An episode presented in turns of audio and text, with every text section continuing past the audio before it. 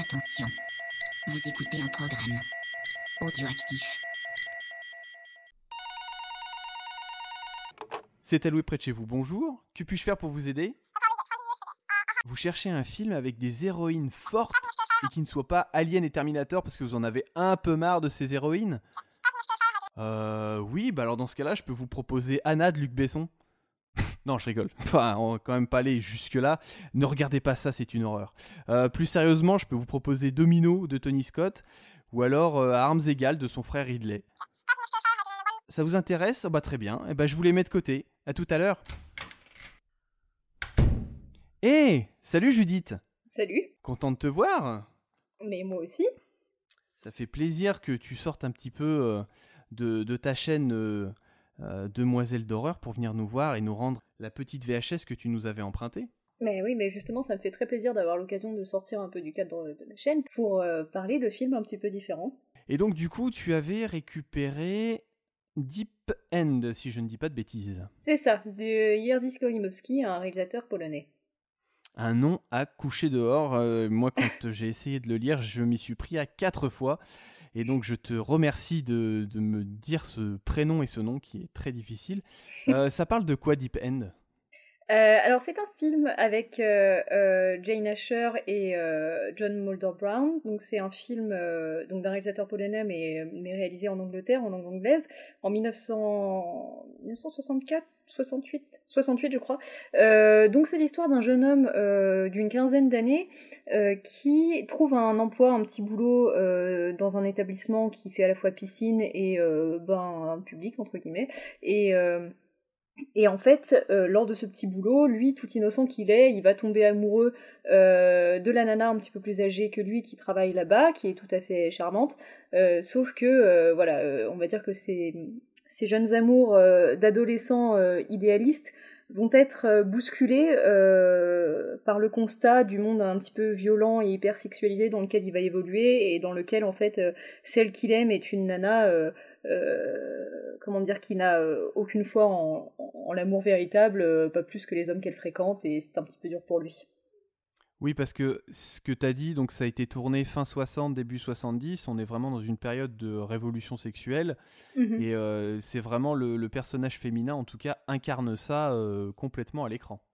Oui, mais enfin, ce qui est intéressant d'ailleurs, c'est que la révolution euh, sexuelle, euh, maintenant, enfin, a, a posteriori, maintenant, on peut dire que c'était beaucoup une révolution sexuelle euh, plutôt pour les hommes et qui ont permis, en fait, de, de, de coucher à droite et à gauche euh, avec, avec des nanas qui, si, euh, si elles n'étaient pas d'accord, passaient pour des grosses coinsos. Donc en fait, c'est ce qui est bien le avec le personnage de Jane Asher, enfin, c'est un personnage vraiment fascinant euh, par tous les côtés, mais, mais c'est qu'en plus, elle incarne ce côté, bon, bah, nana qui marche dans la mouvance de la révolution sexuelle, qui a envie d'avoir une sexualité assumée euh, et dont elle serait maîtresse, mais qui en fait se retrouve en but euh, à, la, à la perversité des hommes qui l'entourent, qui s'expriment justement euh, à travers ce clim- climat très sexualisé qui est pas si bénéfique que ça finalement.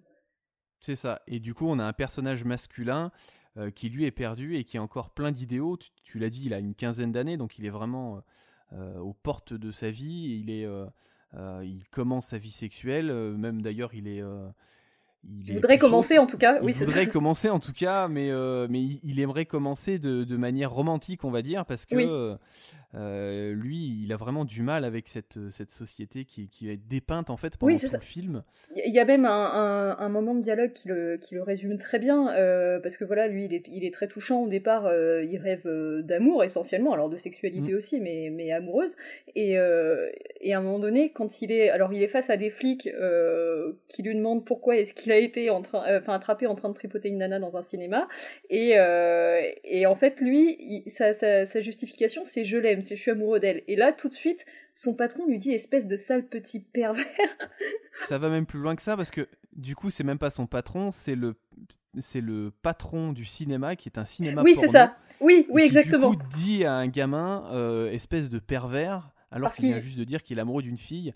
C'est ça. Et donc, en fait, on inverse complètement les rôles de ce qui est la perversité et de ce qui est euh, euh, l'amour véritable, on va dire. Voilà. Et Et en fait, tout le film est un peu à l'image de ce dialogue. Il, joue vraiment sur beaucoup de cruauté et de perversité, mais toujours avec une touche d'humour. je trouve que l'équilibre est très bien mené du début à la fin.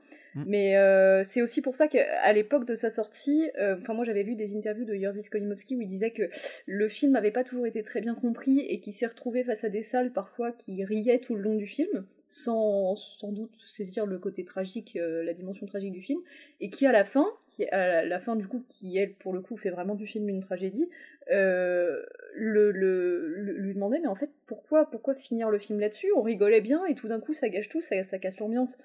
Alors qu'en fait, voilà, moi je trouve que l'équilibre tout au long du film entre euh, tragique et comédie est magnifiquement mené. Mmh, moi, j'ai trouvé que le film était très mélancolique en fait sur, sa façon de tourner. Euh, je l'ai trouvé très hypnotique. C'est une sorte de, trip, un petit voyage comme ça. Euh, vraiment, quand, je l'avais lancé, je me suis laissé porter par, euh, par ça. En plus, les images sont très ternes. Mmh on n'en a pas, on a pas beaucoup parlé, mais le, je trouve que ce qui marche beaucoup aussi, c'est le décor, le fait de mettre ça dans les bains londoniens. c'est pas un décor qu'on voit de partout déjà.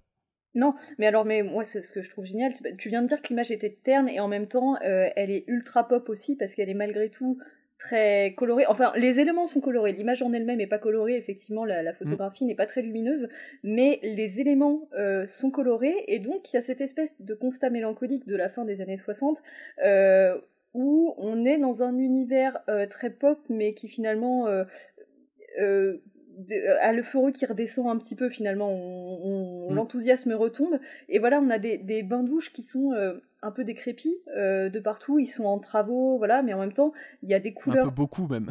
Oui, voilà, un peu beaucoup décrépits. Parce que moi je me suis, je me suis dit à aucun moment je, je vais là-dedans moi. Hein. J'ai trouvé ça très sale et je me suis. Ça donne pas envie pas, ça donne pas super envie d'y aller en tout cas. Alors ça donne pas super envie et en même temps l'utilisation de la couleur dans ce film elle est, elle est euh, vraiment fascinante, notamment alors là je vais, je vais me permettre de prêcher par, pour, euh, pour ma paroisse et de faire un parallèle avec la vidéo que j'ai sortie hier parce que sur ma chaîne j'ai sorti une vidéo euh, sur euh, deux films euh, et notamment en parlant des héroïnes rousses de ces deux films et l'une de ces deux mm. héroïnes est justement Jane Asher donc la même actrice dans un autre film dans lequel ses cheveux roux sont vraiment utilisés dans la mise en scène servent la narration servent le propos du film et ça c'est encore plus vrai dans Deep End où le roux est mis beaucoup en parallèle avec le rouge, assez naturellement, mm. et où en fait le rouge représente le désir et le tragique, et en fait, dans le film, c'est superbement utilisé la manière dont les couleurs froides, c'est-à-dire le vert et le bleu, vont représenter euh, plutôt les personnages masculins et l'univers de la piscine dans lequel elle évolue, et les couleurs chaudes, donc le, jaune, il y a toujours des dégradés de jaune, d'orange, euh, donc avec ses cheveux, et de rouge, qui vont représenter elle, les couleurs chaudes, et donc euh, voilà le, côté lumineux, la lumière vers, vers laquelle le personnage de Mike est attiré, et en même temps tout ce que ça représente de bah, de charnel, mais aussi de, de, dangereux et de comment dire de mortifère peut-être finalement. Et euh, ça, je trouve ça que je trouve que tout au long du film, c'est magnifiquement fait. D'ailleurs, je pense que je me permettrai euh, au moment de la sortie du podcast de faire un petit euh, thread Twitter avec des images en fait qui vont illustrer ce que je vais dire, avec des, des, images superbes de plans où les cheveux de Jane Asher, vraiment en tant que rousse flamboyante, sont magnifiquement mm. utilisés dans la mise en scène et j'adore ça dans ce film. Tout à fait. Et puis moi, ce qui m'avait marqué aussi, c'est son blouson jaune. Euh, qui, euh, qui est un, long blouson. Et euh, très souvent, donc, ça se passe donc, soit dans les bains londoniens, ou alors on suit les héros, enfin l'héroïne, on la suit dans le, dans le Londres de, de, la nuit en fait. Mmh et c'est elle elle traverse le temps et en fait on ne voit quasiment que ça, que son gilet jaune avec ses grandes bottes blanches dans un dans un, décor très, euh, très sombre, très terne. Euh, euh, puis c'est vraiment, c'est rarement les zones les plus accueillantes de Londres en plus. On est dans les petits, dans les coins avec les, les, strip clubs et ainsi de suite, qui sont pas les, les zones les plus sympathiques. Et c'est vrai que ce, jeu de couleurs, en tout cas, est, est flagrant et, et est vraiment présent tout du long du film. Oui, oui, et c'est vraiment brillant. En fait, je me rappelle avoir lu une fois euh, euh, dans un livre consacré justement au, cinéma de Skolimowski, euh, un extrait qui disait qu'au moment où elle quitte les bains l'établissement des bains, elle est avec son impère, donc qui, qui, est ouvert, qui vole un peu derrière elle, voilà, jaune, et elle suit la lumière, et au fur et à mesure, Mike la regarde de loin et éteint les lumières derrière elle, et elle donne vraiment l'impression d'un papillon qui, qui, poursuit la lumière, et lui, il est complètement fasciné par cette image, puis nous aussi, du coup. Et euh, voilà, la, mise en, enfin, la mise en scène est sublime de manière générale, et il y a vraiment des, images très marquantes comme ça euh, qui, font une formidable utilisation de la couleur.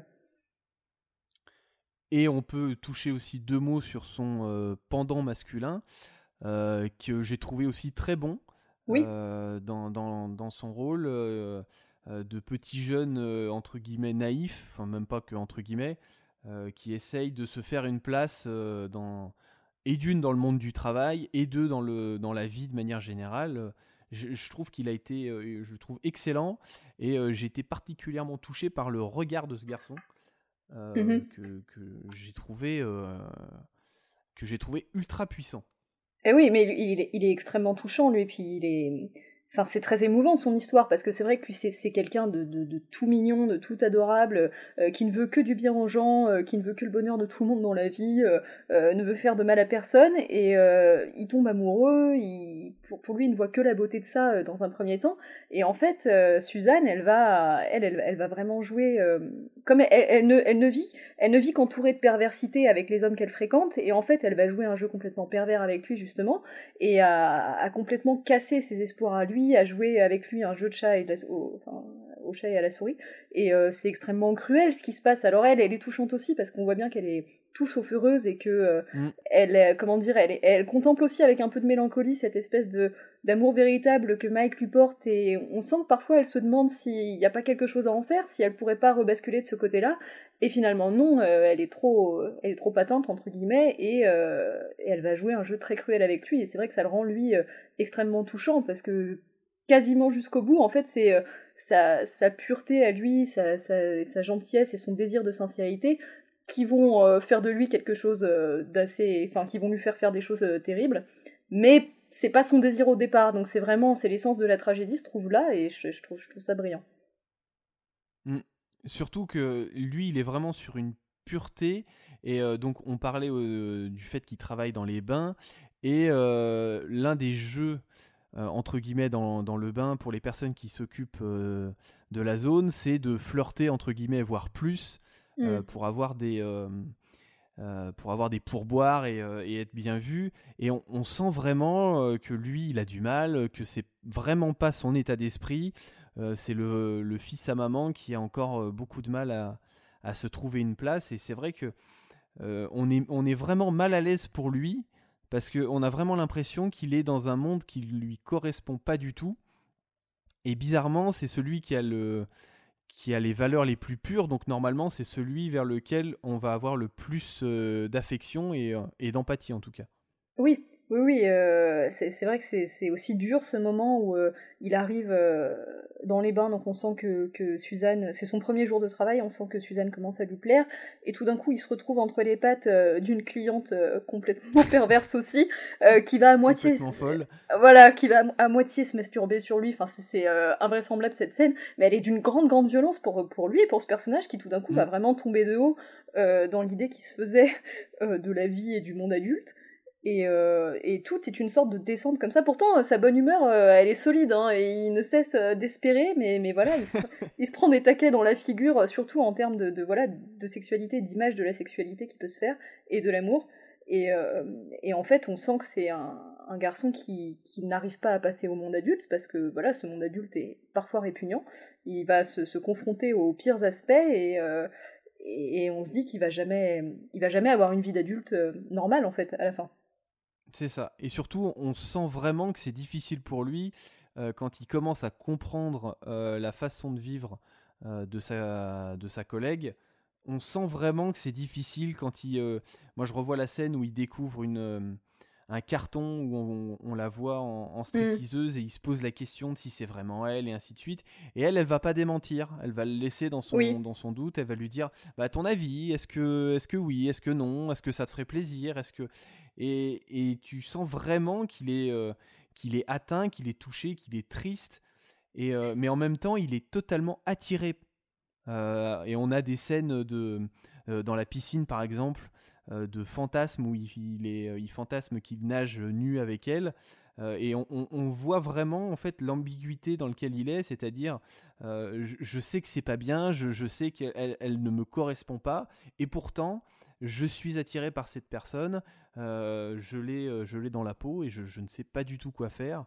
Et c'est vrai que c'est moi moi j'ai vraiment été triste pour lui pendant tout le film en fait. Oui, oui, mais, complètement, c'est vrai que. Et, pour, pourtant, euh, euh, il, est amené à faire des choses horribles aussi, mais on est extrêmement triste pour lui. Et c'est marrant que tu parles donc de ce carton, enfin, cette image euh, découpée en carton de Suzanne en noir et blanc. Et là, c'est pareil, on a vraiment le noir et blanc, du coup, qui représente mm.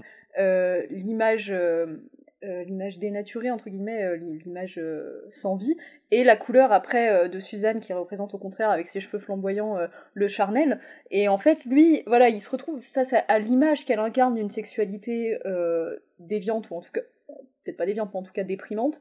Et, mm. et en fait, au départ, cette image lui pose extrêmement problème, oui, et, et, après, avec la scène de la piscine, justement, où il se baigne avec ce carton, montre qu'il finit par, malgré tout, désirer cette image, et ce, cette scène-là, euh, en termes de mise en scène, elle est vraiment à mettre en parallèle avec la toute dernière, où euh, finalement il réussit à réinstaurer ce côté charnel dans, ce, mm. dans cet instant de fantasme, mais euh, pour le plus grand malheur de tout le monde. Et pour ça, le film est vraiment brillamment construit. De même que d'ailleurs, si, je peux me permettre, le... c'est pareil sans en révéler la nature, la dernière image répond parfaitement au tout premier plan, les tout tout premiers plans du film, euh, c'est des gros plans en fait sur les éléments du vélo de Mike. Euh, donc mm. c'est vraiment les moments où, le, où on a le générique qui défile, en fait les noms qui défilent. Et en fait le vélo est rouge et on a des très très gros plans sur euh, bah, les parties du vélo qui sont en train de s'articuler. donc voilà, c'est que des sortes de tubes métalliques rouges. Et en fait c'est là on est sur de la mécanique, sur tout ce qu'il y a de, moins charnel et en fait ça représente un peu la, vie de, Mike en fait, qui une vie qui, va être faite de désir, en, tout cas dans ce qu'on va être euh, amené à voir. Mais euh, là, c'est du froid, c'est du. C'est l'opposé du charnel, on va dire. Et à la fin, mm. on retrouve cette imagerie du rouge, mais dans un contexte complètement euh, différent, avec justement bah, en fait toute l'histoire du film qui va s'être déroulée entre temps et qui va avoir donné du sens à cette dernière scène. Et, euh, et donc ce qui est marrant, c'est que euh, Jerzy Skolimowski, donc je t'en parlais, euh, il, s'est retrouvé voilà face à des gens qui, qui n'ont pas compris cette fin, qui, qui, ont pensé que cette fin était complètement, enfin ça, sortissait très très mal au film, mm. et en fait lui disait qu'au contraire, non, tout le film a été réalisé pour arriver à ce moment de la fin, pour réussir à dire ce que cette dernière scène dit. Et c'est vraiment dommage que les gens soient passés à côté, parce que enfin, moi, justement, je trouve que la, construction sur tout le long du film est brillante.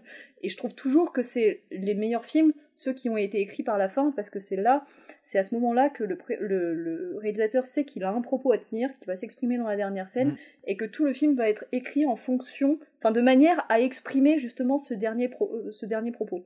Et là, ça se ressent parfaitement, je trouve. C'est pour ça que, moi, c'est un film que je trouve absolument brillant, hein, presque parfait. Ouais, bah de toute façon, le, le fait de d'écrire la fin est le, le propre de tous les, euh, écrivains de, de thrillers et de policiers qui euh, écrivent leur, le crime, ou en tout cas les mobiles, et ensuite vont découler. Et c'est là où tu vois qu'en fait, euh, c'est beaucoup plus simple de partir sur ça, dans le sens où tu sais où tu vas, que euh, de partir euh, de quelque chose euh, de manière linéaire et de pas savoir où tu vas et du coup très souvent ça te donne des de toute façon tu le vois bien que ce soit en, littérature au cinéma ou ainsi de suite quand les, films ou les, ou les histoires ne savent pas se conclure et partent dans les en fait c'était le cousin maléfique du cousin maléfique c'est que là tu te rends compte que la personne ne savait pas du tout ce qu'elle voulait dire et qu'il a fallu conclure à un moment. Et donc c'est vrai que le fait de partir de la fin euh, fait que tu sais où tu vas et tu sais ce que tu as à dire dans ton film. Et euh, je rebondis, je rebondis sur ce que tu disais par rapport à la couleur. Et en fait, pendant tout le film, c'est vraiment, c'est vraiment quelque chose qui est important parce que euh, il va y avoir, on, parlait de couleur terne, et c'est vrai que il y a la, la, sexualité et en tout cas le charnel va être filmé de deux manières différentes. Il va y avoir, comme tu disais, le, le côté noir et blanc, donc il y a cette ce panneau publicitaire, mais je, repense aussi euh, du coup euh, au film que euh, de, le film porno qu'ils qui vont voir, qui est un film en noir et blanc. Et en fait, toute, toute la sexualité qui est, qui est entre guillemets mauvaise dans le film est vraiment filmée de manière grises, ternes, sur, sur Mhm. des couleurs qui ne donnent réellement pas envie. là où tu as des notes d'espoir avec du vrai charnel. tu parlais de la, de la couleur de cheveux de, de l'héroïne, tu parlais de... Et, et- et on est vraiment sur un contraste qui est important et euh, qui euh, il y a un vrai jeu là-dessus qui est, euh, qui est passionnant tout au long du film en tout cas. Et, et justement, exactement pour aller avec ce que tu dis, euh, vers, vers la fin du film, euh, va y avoir un moment d'intimité entre Mike et Suzanne.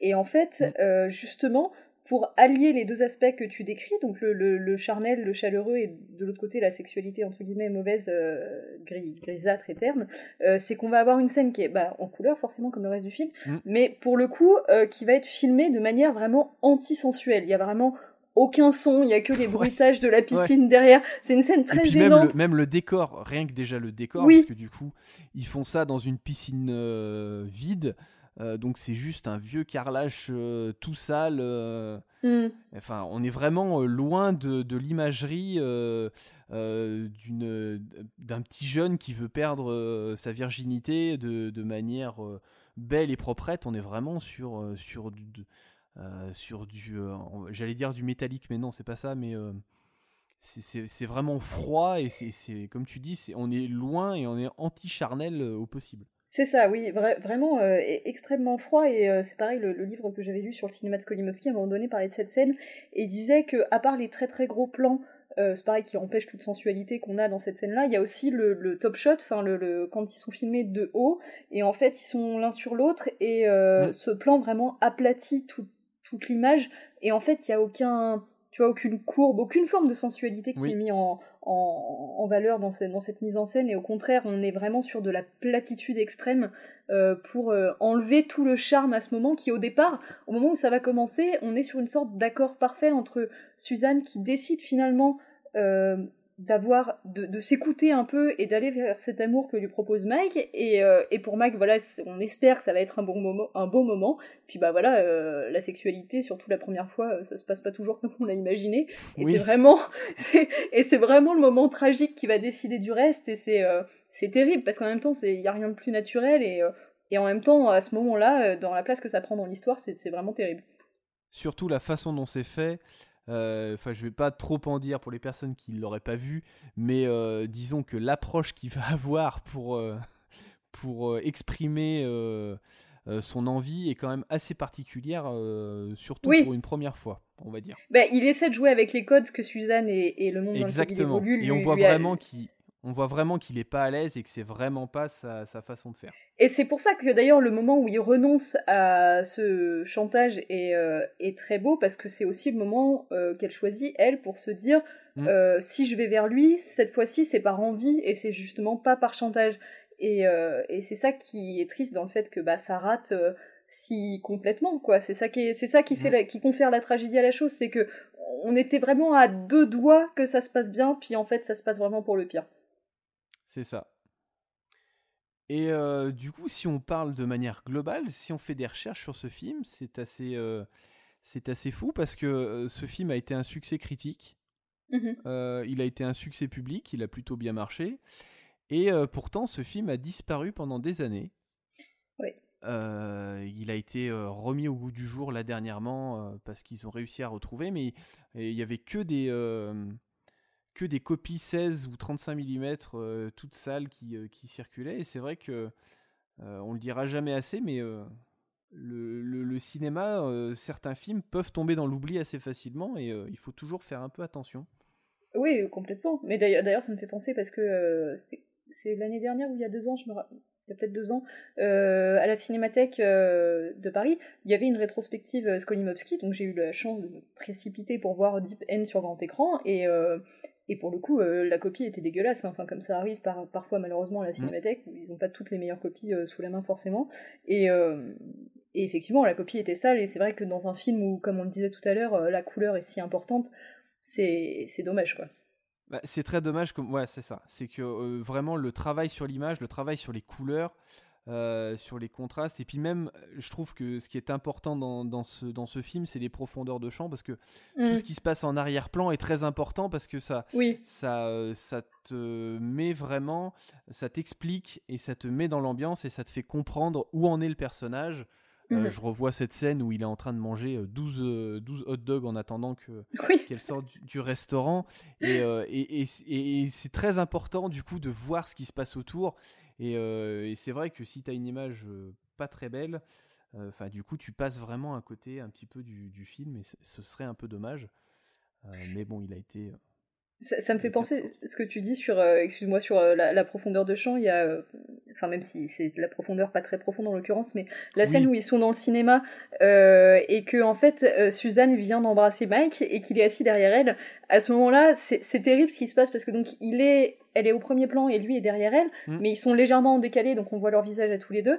Et en fait, elle, au moment où elle se retourne après l'avoir embrassé, elle a vraiment un sourire un peu fourbe en fait, sachant mm. qu'elle vient de, faire exploser tous les espoirs de ce garçon, euh, euh, de le rendre le plus heureux de la Terre, et en même temps en sachant très bien qu'elle ne lui souhaite rien de particulièrement bien, et lui derrière qui, a ce visage d'enfant tellement heureux d'avoir euh, pu embrasser la fille qu'il aime, cette image est vraiment, est vraiment terrible, et, effectivement pour, pour, ce genre de moment c'est très important de pouvoir voir le film dans des conditions pas trop dégueu. C'est ça. Est-ce que tu as d'autres points que tu voulais soulever sur ce, sur ce film? Euh, alors bah dans l'absolu c'est un film que j'ai ah si ouais, parce que j'allais dire je vais forcément en oublier et forcément après je me dirais ah merde j'ai oublié de dire telle ou telle chose mais c'est un film que j'aime tellement en vrai si, si je m'écoutais je pourrais en parler pendant des heures mais euh, si un truc qui est important alors d'habitude j'aime absolument pas euh, ramener les actrices aux enfin les femmes en général d'ailleurs au physique alors, au, au, physique, euh, oui, mais en, l'occurrence, à leurs histoires d'amour et aux hommes qu'elles fréquentent mm. ou qu'elles ont fréquentés. Mais dans ce film-là, c'est assez intéressant de se dire euh, Jane Asher à l'époque elle était aussi connue pour être euh, la nana de Paul McCartney et, euh, d'ailleurs moi c'est comme ça que je l'ai connue parce que je suis, je suis une fan euh, absolue de Paul McCartney un jour on se mariera mais il le sait pas encore et, et en fait moi Jane Asher j'en avais entendu parler parce qu'à force de dire des choses sur les Beatles je savais effectivement que voilà ça avait été sa copine pendant les enfin à l'époque des Beatles et du coup en grosse groupie de base que je suis que j'étais j'étais un peu en mode je sais pas qui c'est cette nana, mais je veux même pas en entendre parler. Euh, et, euh, et, en fait, je savais qu'elle avait pris ma place. Exactement.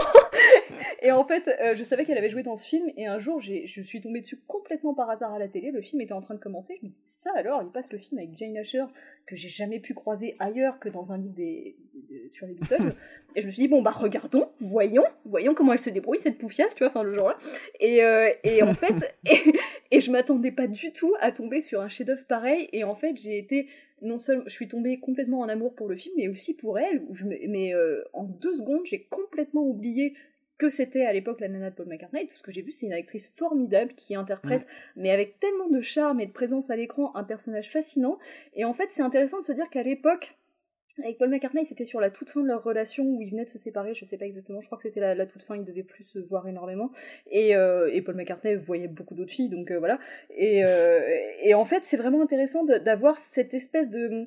La nana d'une icône pop d'un groupe qui est sur le déclin à ce moment-là, qui va bientôt être sur la fin, qui est mise en scène dans cet univers très pop mais très décrépit mm. comme on le disait tout à l'heure. Et en fait pour l'époque surtout pour l'époque ça, ça revêt aussi ça revêtait toute une symbolique d'avoir Jane Asher dans ce rôle là donc elle était particulièrement adéquate à ce film en fait de par euh, son, son, statut euh, même si voilà j'aime pas trop euh, dire ça mais de, de petite amie sur fin de relation avec Paul McCartney. Et, et de par sa couleur de cheveux c'est des choses qui ont été très très bien employées par le réalisateur au-delà de son talent. Oui bah, moi, je me suis fait la réflexion pendant tout le film. Euh, c'est vrai que euh, on a plus facilement tendance à dire d'une actrice qu'elle est belle ou qu'elle est mignonne euh, qu'un acteur est mignon quand on va parler d'acteur. Et pendant tout le film, je me suis dit, elle est belle, elle est, elle est extrêmement bien filmée, elle est extrêmement bien mise en valeur, mmh mais en même temps, elle a un personnage qui est, c'est loin d'être une cruche. Et c'est pas, c'est pas, c'est pas juste une potiche qui est filmée comme ça pour pour être sexualisée ou quoi que ce soit. Bien au contraire. Et, et j'ai trouvé ça passionnant de me dire, je peux trouver cette fille super belle, mais en même temps, ça n'enlève pas le fait que derrière, il y a vraiment autre chose, et c'est pas que juste un physique. Euh, qui va traverser un film. Mais exactement, moi j'adore ces personnages, enfin quand les réalisateurs réussissent à faire ces personnages de femmes qui sont à la fois très désirés et très désirables, Mm. sans avoir une mise en scène euh, en ce qui les concerne euh, voyeuriste ou un peu outrancière dans la sexualisation. C'est un peu ce que je disais aussi sur le personnage de Clarice Starling dans ma vidéo sur le silence des agneaux. On- on- là c'est la même chose, on a vraiment un personnage de femme qui est très désiré et désirable et on le voit, et il n'y a pas besoin d'avoir constamment des gros plans sur ses seins, sur son cul, etc. Enfin, elle est juste, euh, elle est juste belle de manière évidente comme ça. Il n'y a pas besoin d'avoir des plans voyeuristes. Et effectivement, on a au contraire plein de plans comme celui que je décrivais tout à l'heure dans la, sa- la- la salle de cinéma, où euh, on a plein de dimensions du personnage qui sont vraiment exprimées à travers son jeu d'actrice. Et c'est vraiment ça qui est mis, euh, en valeur par la mise en scène. Et euh, ça fait vraiment du bien. Et puis, dernier point, on parlait de la révolution sexuelle, et donc on est vraiment, enfin on, le dit depuis le début, on est quand même sur un film qui a pour sujet principal la sexualité, Oui. et à aucun moment on filme euh, de la sexualité gratuite, à aucun Mhm. moment euh, euh, on va filmer une paire de nichons pour filmer une paire de nichons, à aucun moment on va filmer... Et moi j'ai trouvé ça très bien de pouvoir... avoir un film dont le sujet est la sexualité et euh, pour lequel on n'est pas du tout sur du voyeurisme absolu et euh, où euh, chaque plan en fait est réfléchi a une signification et tu vas pas être là juste pour trincer l'œil en te disant ouais c'est cool je vais je vais voir des petits jeunes qui vont être tout nus et qui vont qui vont découvrir leur sexualité et rien que déjà pour ça moi je trouve que le film mérite d'être vu C'est ça, et en fait, il y a une très grande modernité là-dedans. Euh, c'est vrai que c'est Mm. c'est des choses qu'on voit pas, enfin, qui ne sont pas assez euh, subtilement abordées de nos jours. Et euh, ça va aussi avec ce qu'on disait depuis le début. En fait, c'est un film euh, dans un climat de révolution sexuelle, mais qui va présenter une image de la sexualité euh, très pessimiste pour les jeunes Mm. euh, qui ont du mal à s'y. euh, une paire de repères euh, voilà, complètement, et qui vont avoir du mal à. c'est quoi le mot que je cherche Euh, À s'expérimenter, enfin en tout cas à, à entrer dans une vie sexuelle euh, normale et de manière saine. Et en fait, euh, c'est pareil, tu vois, c'est comme ce qu'on disait sur euh, l'univers pop qui est en même temps terne et déprimant. Et bah là, c'est pareil, on est dans un climat de révolution sexuelle, mais qu'en fait, qui est pas plus libérateur que ça, et, Mm. et qu'en fait, qui peut être aussi une, euh, une atmosphère extrêmement sexualisée, qui peut être tout simplement malsaine. Donc euh, le film, voilà, tu vois, je, trou- je trouve que tous les éléments du film se répondent extrêmement bien, sont extrêmement cohérents les uns avec les autres. Et ouais, enfin je me répète, mais pour moi c'est vraiment un, un film parfait. Quoi. Je suis d'accord bon et ben c'était sympa Euh, ben, très Euh, sympa. Écoute, ce que je peux te proposer, tu peux récupérer euh, un film d'Antonioni. Je sais pas si ça te si ça te parle, si ça te donne envie. Oui, Euh, par exemple, Blow Up pour rester Oui. dans le, le Londres de ces années-là, ça peut C'est être ça. peut, ça peut être pas mal, on va dire. volontiers. Et bah parfait.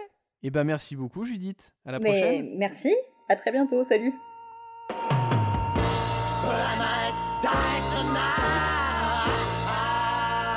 As you know, the job pays reasonably well. You may uh, end up behind this desk one day. Your first job? Yeah. I'll show you the pool. Hey, hey!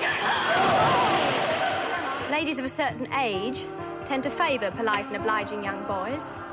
Why can't you look into my eyes? Look, boy. Stop it. don't want I could, I could see you home tonight if you want me to. I've never, I've never. Really? Chocolate